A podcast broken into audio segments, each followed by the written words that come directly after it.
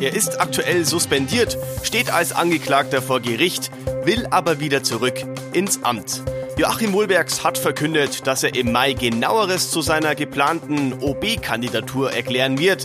Über das und noch vieles mehr sprechen wir in dieser neuen Episode unseres Podcasts Sitzungssaal 104. Herzlich willkommen, mein Name ist Sebastian Böhm. Mit dabei ist natürlich wieder meine Kollegin Christine Strasser. Sie begleitet den Prozess für uns hautnah. Man könnte fast sagen, der Sitzungssaal 104 ist ihr neues Wohnzimmer. Hallo Christine. Hallo, jetzt musste ich kurz stocken, als du gesagt hast Wohnzimmer.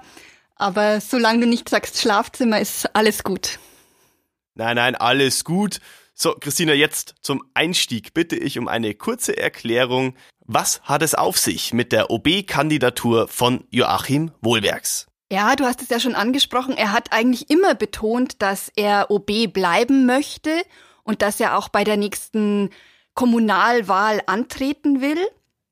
Daran hat er immer festgehalten und jetzt hat er am Donnerstag in Sitzungssaal 104 angekündigt, dass er sich im Mai eben dazu äußern wird, wie er sich das vorstellt, wie das ablaufen wird. Das ist natürlich, da wird jetzt viel spekuliert, tritt er für die SPD an oder doch mit einer eigenen Liste, was ja auch immer wieder so in den Raum geworfen wird. Aber da wird man dann sehen müssen und im Mai, denke ich, schlauer sein. Ja, du sagst schon, man muss abwarten, denn es gibt da noch sehr viele Fragezeichen und noch viel mehr Hürden. Ja, das ist ein ganz schwieriges Feld, auf das man sich da begibt. Also zunächst muss man ja mal festhalten, ein Urteil wird es im Mai noch nicht geben. Es gab eine Umplanung ähm, vor Gericht, was den Prozess angeht.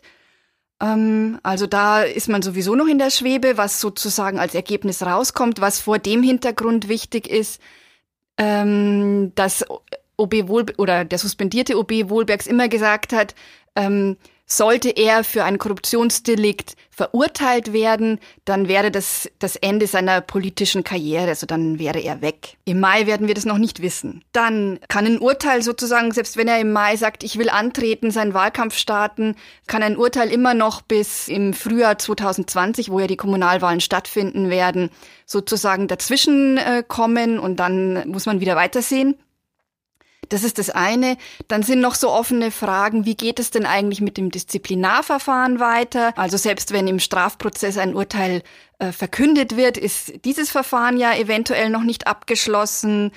Äh, eine andere Frage ist, was passiert denn eigentlich? Kurz zur Erklärung, Disziplinarverfahren bedeutet, es wird überprüft, ob die Suspendierung genau, aufgehoben wird oder nicht. Genau, das ist das Verfahren, das vor der Landesanwaltschaft anhängig ist.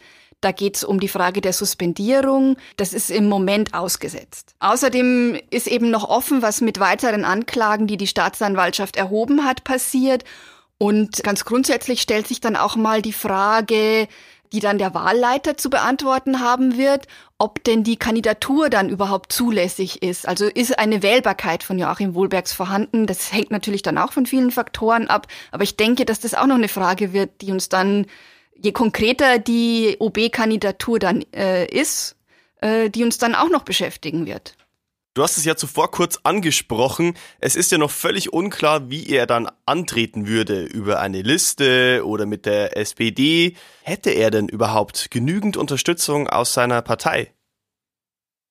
Das kann ich überhaupt nicht einschätzen. Es ist schon so, dass immer wieder SPD-Mitglieder auch im Publikum sind und, naja, ich würde mal sagen, da ihre Unterstützung damit ausdrücken. Aber inwieweit er da jetzt den kompletten Rückhalt hat, ist äh, schwierig zu sagen. Da möchte ich auch gar nicht spekulieren. Aber was man gewiss sagen kann, ist, dass Wohlberg selbst sich immer als überzeugten Sozialdemokraten bezeichnet hat. Und er hat auch äh, andererseits keinen Hehl daraus gemacht, dass er von führenden SPD-Mitgliedern enttäuscht ist. Ein anderer Punkt ist, im Zuge dieser abgehörten Telefonate, die ähm, vorgespielt wurden, würde ich mal davon ausgehen, dass sehr viel Porzellan zerschlagen wurde, weil man schon sagen kann, da ähm, haben auch die SPDler untereinander jetzt flapsig ausgedrückt, ganz schön übereinander abgelästert. Also da ist menschlich mit Sicherheit einiges zerstört. Liebe Hörer, für Sie jetzt der Hinweis, alle Informationen und Entwicklungen rund um den Prozess finden Sie natürlich auf mittelbayerische.de in einem großen Spezial. Unseren Podcast gibt es übrigens auch auf Spotify und bei iTunes. So, jetzt kommen wir zu einem weiteren spannenden Thema. Die Staatsanwaltschaft will die persönlichen Videobotschaften von Joachim Wohlbergs genauer unter die Lupe nehmen. Das stimmt, sie hat beantragt, diese wöchentlichen Videobotschaften vor Gericht in Augenschein zu nehmen. Also nach Vorstellung der Staatsanwaltschaft sollen die zu den Akten kommen. Also wir sprechen da über die Videobotschaften, die vor allem über Facebook, Facebook verbreitet werden, genau. Ja, und wie haben die Richterin, die Verteidiger und Joachim Wohlberg selbst darauf reagiert? Also ich fange mal mit Verteidiger Peter Witting an. Der hat umgehend gefordert, diesen Antrag wegen Bedeutungslosigkeit abzulehnen. Joachim Wohlbergs hat ausgeführt, dass diese Videobotschaft für ihn das einzige Mittel sei, sich einen Rest von Vertrauen zu bewahren. Und die Richterin hat ganz kühl erklärt, man werde über diesen Antrag bescheiden, wie schon über viele Anträge zuvor. Und auch die Verteidiger von Volker Dretzel haben einen längeren Antrag präsentiert. Ich sag mal so, wenn sie was machen, dann richtig, oder? ja, also sagen wir mal so, wenn Sie einen Antrag stellen, dann fällt er immer sehr wuchtig aus, ist oder was heißt immer, viele fallen sehr wuchtig aus, sind ähm, viele, viele Seiten lang. Sie fußen oft auch auf Gutachten von namhaften Sachverständigen. Das haben wir jetzt am Donnerstag wieder erlebt. Außerdem sind die Vorträge gut inszeniert, also die drei Anwälte wechseln sich im Vortrag ab, es ist alles sehr klar durchstrukturiert, es ist gespickt mit Verweisen auf Zeugenaussagen, die natürlich immer ähm, unter einer gewünschten Perspektive dann betrachtet werden und in der Form dann im, im Antrag aufscheinen. Jetzt beim aktuellen Antrag ist es so, dass die Verteidiger ein Gutachten von Professor Frank Saliger von der LMU in München ausgepackt haben. Es befasst sich mit dem Thema Spenden. Zum Hintergrund muss man wissen, Saliger gilt als Experte für das Parteiengesetz und das Thema Strafrecht. Er hat äh, zu diesem Thema sich auch habilitiert. Und äh, knapp zusammengefasst kommt er zu dem Ergebnis, dass die Spenden, die, ähm, ich sage jetzt mal, rund um das Bauteam Tretzel geflossen sind, dass das in dieser Form legal war. Es hat keine Vorteilsgewährung stattgefunden und es gab auch keine Verstöße gegen das Parteiengesetz. Also knapp zusammengefasst. Ich habe das noch sehr viel ausführlicher bei uns in der Zeitung und auf dem Online-Portal und natürlich auch im Newsblog dargestellt. Da würde ich jetzt einfach mal sozusagen mal auf mein schriftliches Werk verweisen, wenn sich da jemand näher dafür interessiert. Aber vergleichen wir mal kurz die Herren Ufer und Witting. Beide sind zwei bekannte Verteidiger, aber die zwei haben völlig verschiedene Verteidigungsstile, oder? Ja, das kann man so sagen. Ähm, also es ist grundsätzlich ganz interessant, diese beiden, es sind schon Hochkaräter äh, in der Anwaltsszene, würde ich sagen, haben auch beide wirklich schon in Fällen verteidigt, die bundesweit Beachtung fanden. Aber sie unterscheiden sich, wie du schon gesagt hast, sehr im, im Verteidigungsstil und im Auftreten.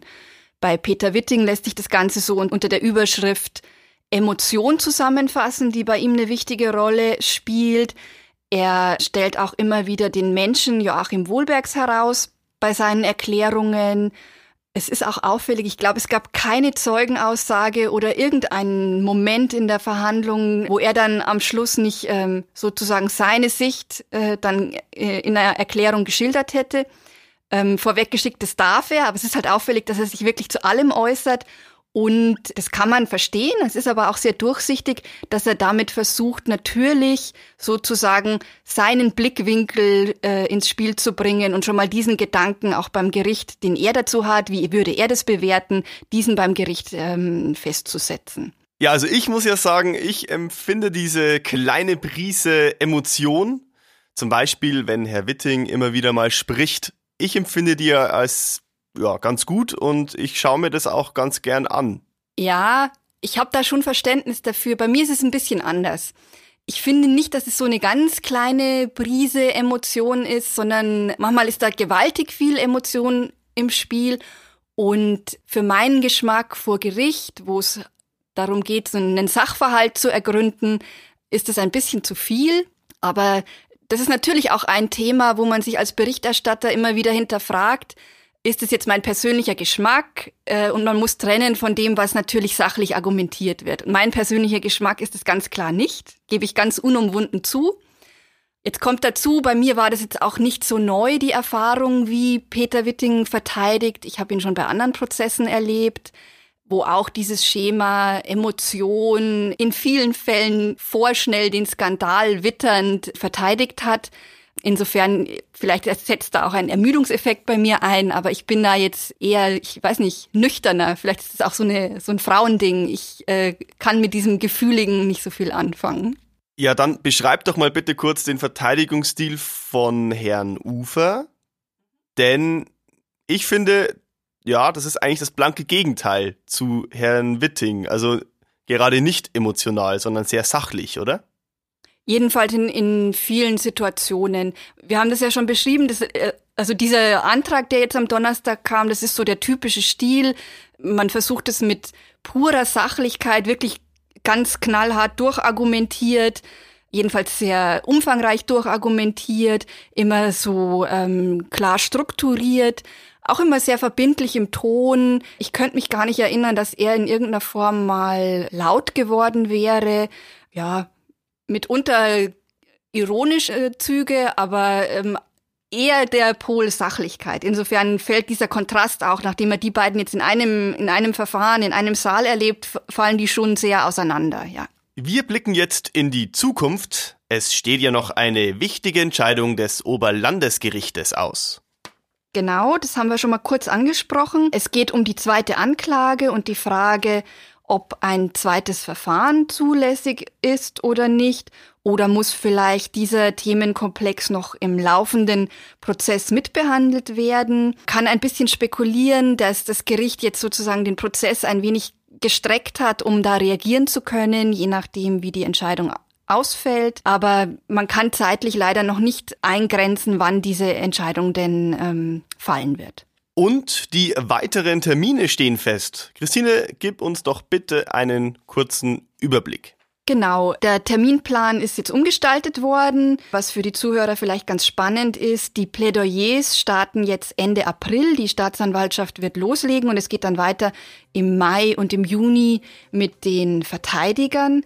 Und die Urteile oder das Urteil könnte fallen entweder Ende Juni oder vielleicht auch erst am 1. Juli. Danke dir für deine Einschätzungen, Christine. Alle unsere Episoden finden Sie übrigens auch auf mittelbayerische.de ganz übersichtlich in einem Spezial. Ich hoffe, wir hören uns wieder hier in unserem Sitzungssaal 104.